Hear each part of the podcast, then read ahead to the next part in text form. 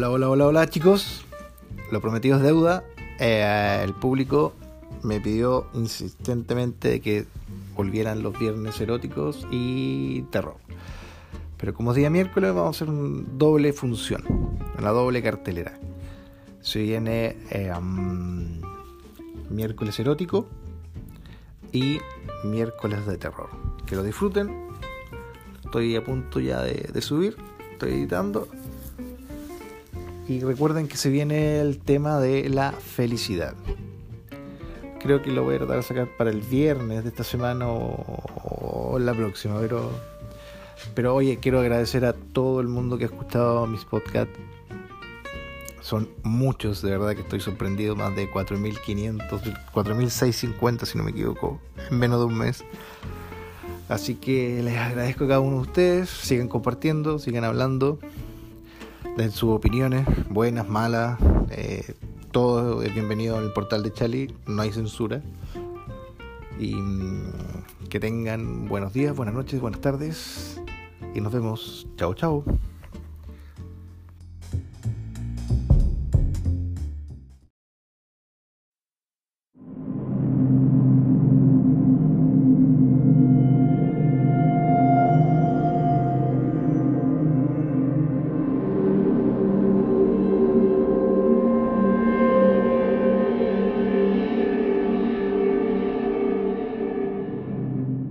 Esta noche, continuamos con las historias personales de nuestros seguidores, en colaboración con leyendas legendarias.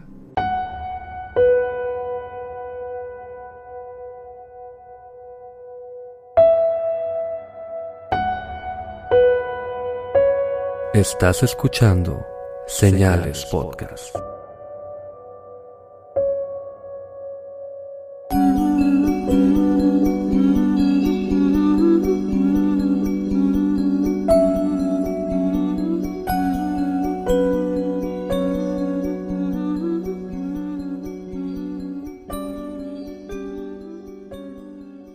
Buenas noches, gracias por acompañarnos en una nueva edición de Señales Podcast. En esta ocasión, seguimos contando las historias de nuestros seguidores. Esta noche nos acompañan nuestros amigos Lolo y Badía de Leyendas Legendarias.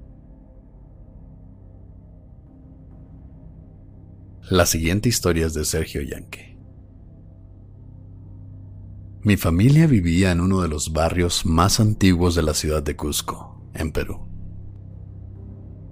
es una zona llamada San Blas, muy cerca del centro de la ciudad, que ahora es un área turística, llena de hoteles y negocios. El terreno ha sido propiedad de mi familia materna desde hace cinco generaciones, que poco a poco se fue vendiendo por lotes, aunque aún conservamos una gran parte. Es seguro que cada comprador nos buscara solo unos días o semanas luego de construir sus negocios. Asustados o molestos, por el hombre del sombrero que deambula entre los pasillos de local a local. A veces se le ve sentado en alguna silla o caminando sin aparente rumbo. Y de pronto, de un momento a otro, ya no está.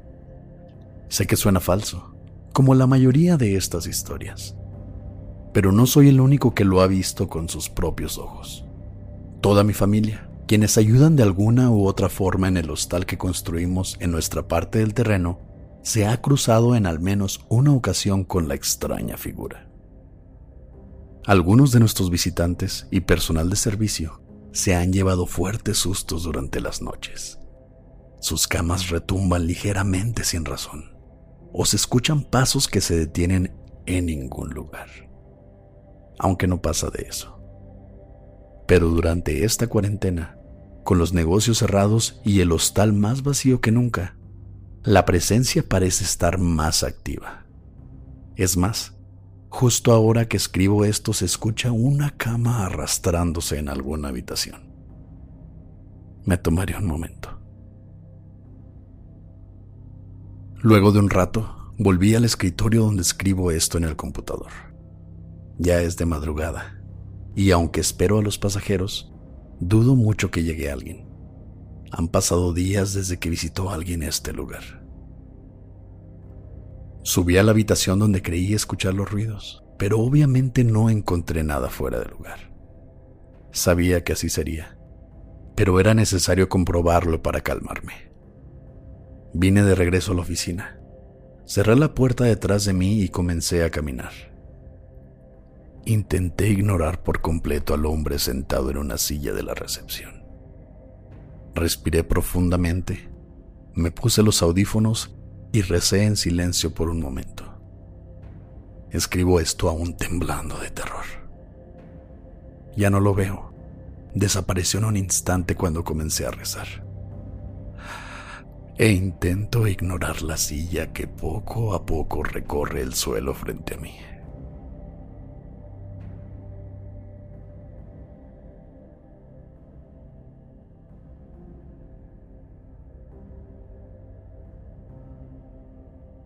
Sak Nikte Ergali.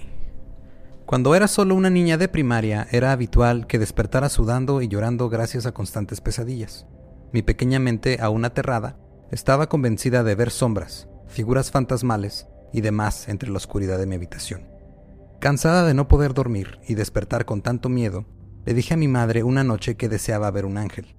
Tenemos en casa algunos libros de oraciones y mi madre sabía por lo que pasaba en las noches así que me recomendó leer algunas de esas oraciones y pedirle a Dios que me mostrara uno. Esa noche lo hice. Me arrodillé frente a mi cama y le imploré a Dios por su protección, que enviara a uno de sus ángeles a protegerme, a cuidarme, y me acosté a dormir esperando al fin tener una noche de paz y tranquilidad. Pero durante la noche me despertó un ligero movimiento sobre mi cama. El colchón se hundió a mi costado, algo pesado seguramente, ya que ni mi madre al sentarse a mi lado se comparaba con esto. Intenté moverme sin conseguirlo. No podía hablar o gritar. De pronto una gran presión en el pecho logró que abriera ligeramente los ojos. A mi lado se encontraba una mujer que iluminaba la habitación de una radiante luz blanca. Esperaba ver alas en su espalda, una idea tal vez estereotípica para un ángel, pero ahora que lo pienso, esto no era uno de ellos. La potente luz lastimaba mis ojos, causando que los cerrara casi inmediatamente, aún sin poder mover otra parte de mi cuerpo. En ese momento sentí una mano colocarse sobre mi costilla izquierda, presionando fuerte, cada vez más fuerte, hasta que sentí que su mano entera me atravesó, causando un dolor inmenso que me recorrió el cuerpo entero. Intenté gritar de nuevo, pero no pude. Volví a intentarlo. Esta vez liberando el grito más fuerte que he producido en mi vida, al mismo tiempo que la luz, la mujer y el dolor desaparecieron por completo. Han pasado 18 años, me sorprende no haberle causado un infarto a mi madre o a los vecinos. Y aunque sigo sin saber qué o quién era esa figura, mis costillas duelen profundamente con cualquier golpe por más ligero que sea. No creo que fuese un ángel, un ser de luz, aún pienso debería protegerte, no lastimarte. Pero de no ser así, no tengo idea de qué habría invocado.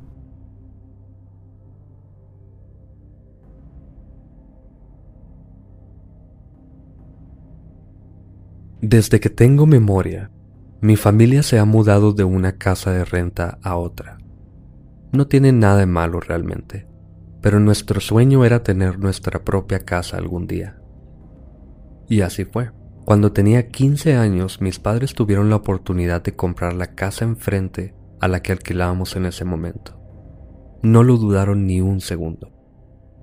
El plan inicial era tirar la construcción y construir una nueva pero la casa era muy vieja, considerada patrimonio de la tradicional ciudad donde vivíamos. Así que el permiso de construcción tenía la condición de mantener el exterior intacto. Por dentro podía hacerse lo que quisieran. Durante los trabajos de remodelación en el interior, descubrimos un viejo pozo de casi 20 metros de profundidad justo debajo de donde sería mi cuarto. Tenía años sin operar, pero no teníamos forma de llenarlo, así que solo se tapó con el nuevo suelo. Jamás me gustó tener que dormir sobre un espacio abierto tan grande justo debajo de mí. Pero cuando al fin nos mudamos todo parecía normal. Mi familia era feliz de nuestra casa propia, un lugar nuestro al fin, hasta que comenzaron a suceder cosas muy raras.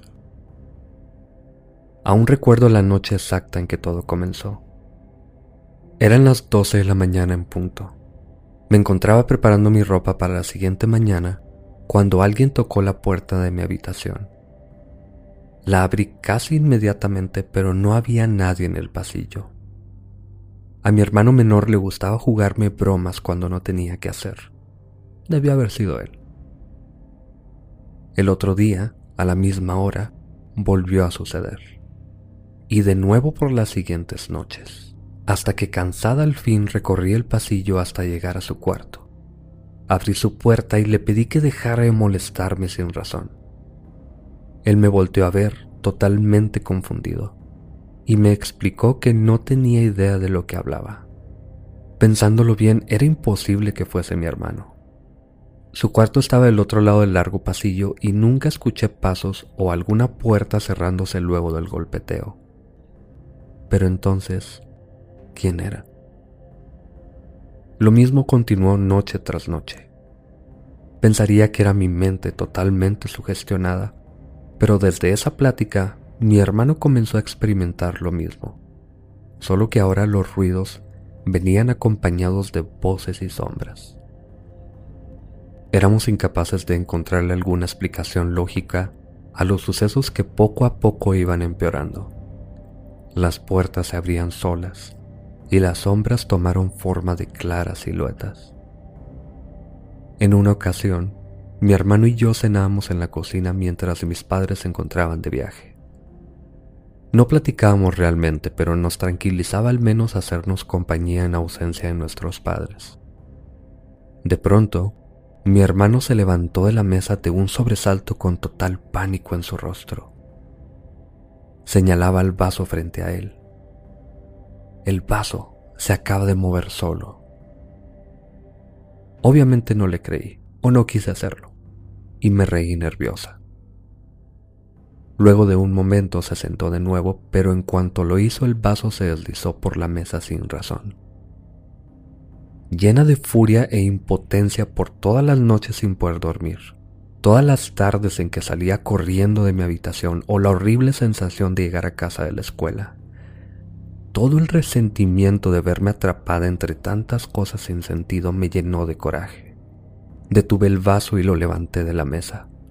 Era un pequeño pero muy sincero acto de hasta aquí, que al parecer solo empeoró todo. El golpeteo en las puertas continuó por meses, al tiempo que comenzaron las pesadillas y terrores nocturnos.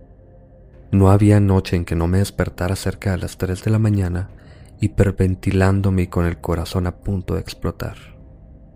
Un extraño e inexplicable miedo me invadía constantemente.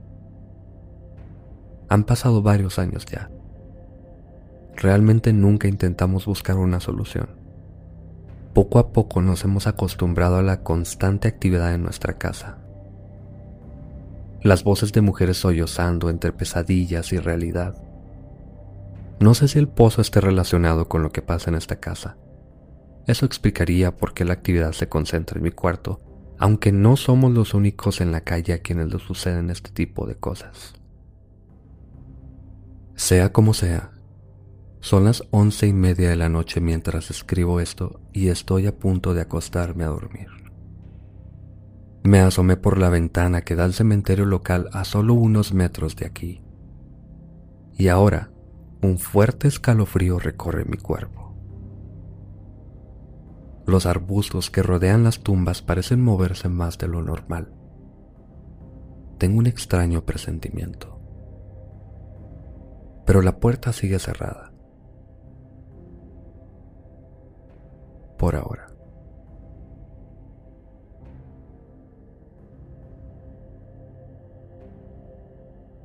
Julie Méndez. Hace mucho tiempo, cuando era apenas una niña de 5 o 6 años, mi familia celebraba el Día de la Independencia en casa de mis tíos. Yo vestía orgullosa de tradicional Adelita, mi hermano, tres años mayor que yo, de típico charro. Y aunque llegamos a tiempo a la cena familiar, Toda esa tarde corrimos y jugamos por las calles de Xochimilco con nuestros primos.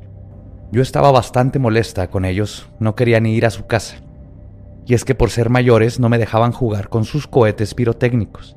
Es más, ni una luz de bengala o varita de hadas, según yo, no me quisieron dar. Así que, entre la molestia y el cansancio, mi hermano y yo terminamos por caer rendidos en camino al lugar. Mis padres pensaron que estaríamos más tranquilos dentro del coche, un viejo sedán familiar que estacionaron justo a un lado de la entrada a la casa. Mis padres y tíos se encontraban en el jardín de enfrente, así que nos separaba solo la valla laminada por la que nos podrían escuchar si nos despertábamos. Pero no poder vernos directamente fue, ahora que lo pienso, un gran error. Cerca de la medianoche desperté por un ligero golpeteo en la ventana del coche. Del otro lado, apenas pude enfocar a una bella mujer vestida de blanco que me ofreció varitas con las que jugar. En mi pequeña y apenas conscientemente, entre sueños y cansancio, pensé en la bella mujer como la hada de las varitas, así que atrapó inmediatamente mi atención. Sin pensar, abrí la puerta trasera del carro y la seguí. No recuerdo nada más. Cuando mis padres, que poco después de la medianoche, mi papá salió a dar una vuelta al carro y asegurarse de que estuviéramos bien, pero dentro solo se encontraba mi hermano, tan profundamente dormido que no respondía a los gritos y golpes de la ventana de mi padre, quien estaba tan asustado que no recordaba dónde había dejado las llaves. Y es que ninguna puerta abría desde el exterior misteriosamente. El pánico y apenas capaz de pensar claramente, mi papá golpeó la valla metálica para pedirle a mi madre y demás familiares en buscarme y abrir el coche. Pero aún estando a solo unos metros de la barrera nadie lo pudo escuchar. Desesperado corrió a la calle, bajo total oscuridad y sin una sola luz que le ayudara a ver hacia los terrenos que rodeaban la casa. Un lugar con solo unas cuantas construcciones. Julie, Julie, gritaba mi nombre, una y otra vez sin respuesta. Corrió de un lado a otro gritando por mí, por ayuda, pero nada. Casi media hora después, agitado y en pánico, alcanzó a escuchar una distante y aguda voz. Papi, aquí estoy. Corrió como nunca hacia la oscuridad, donde me encontró parada entre arbustos y matorrales a varios metros del camino de tierra apenas funcional. Me tomó en brazos y me cargó de la vuelta de la casa de mis tíos donde solo tuvo que tocar la puerta una vez esta ocasión y sin problema lo escucharon. Su cara debió ser más pálida que mi vestido blanco, ya que todos supieron de inmediato que algo había pasado. No era posible ocultar su horror. Apenas pudo explicar lo inexplicable, que había desaparecido de un coche que parecía cerrado y me había encontrado en medio de la nada sin mostrar señas de saber cómo llegué a ese lugar, y sin reacción alguna a la total oscuridad de esa noche.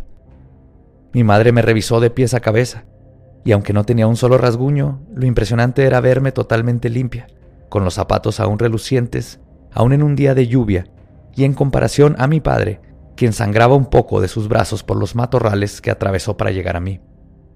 Mi tía, la mayor de la familia, estaba convencida de que cerca del lugar me rodeaba un nahual, un tipo de brujo, según las antiguas creencias que tienen la capacidad de transformarse en animales y escabullirse si están cerca de ser atrapados.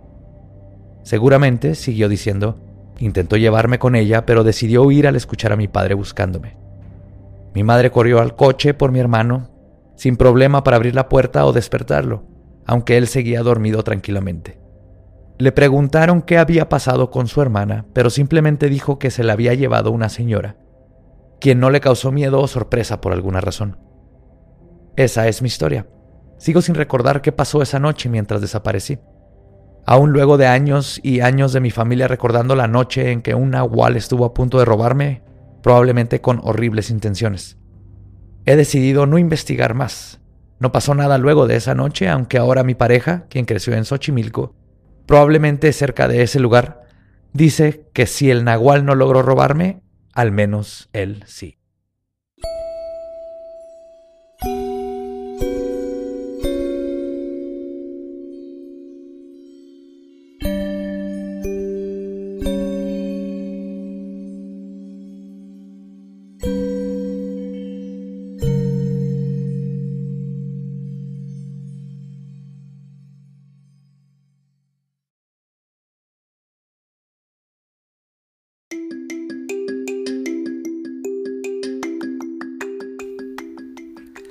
Eso fue miércoles del terror. Espero que le haya gustado la historia. Más adelante tendremos otras, otras y otras. Y eso. Que estén bien. Buenas noches y recuerden, se viene el próximo tema, la felicidad. Que no te lo cuenten. Comparte. Sígueme en Instagram, Facebook, en TikTok. Eh, visita la página web, el portal de Chali, deja tus comentarios y vive las positivas para todo. Bye bye.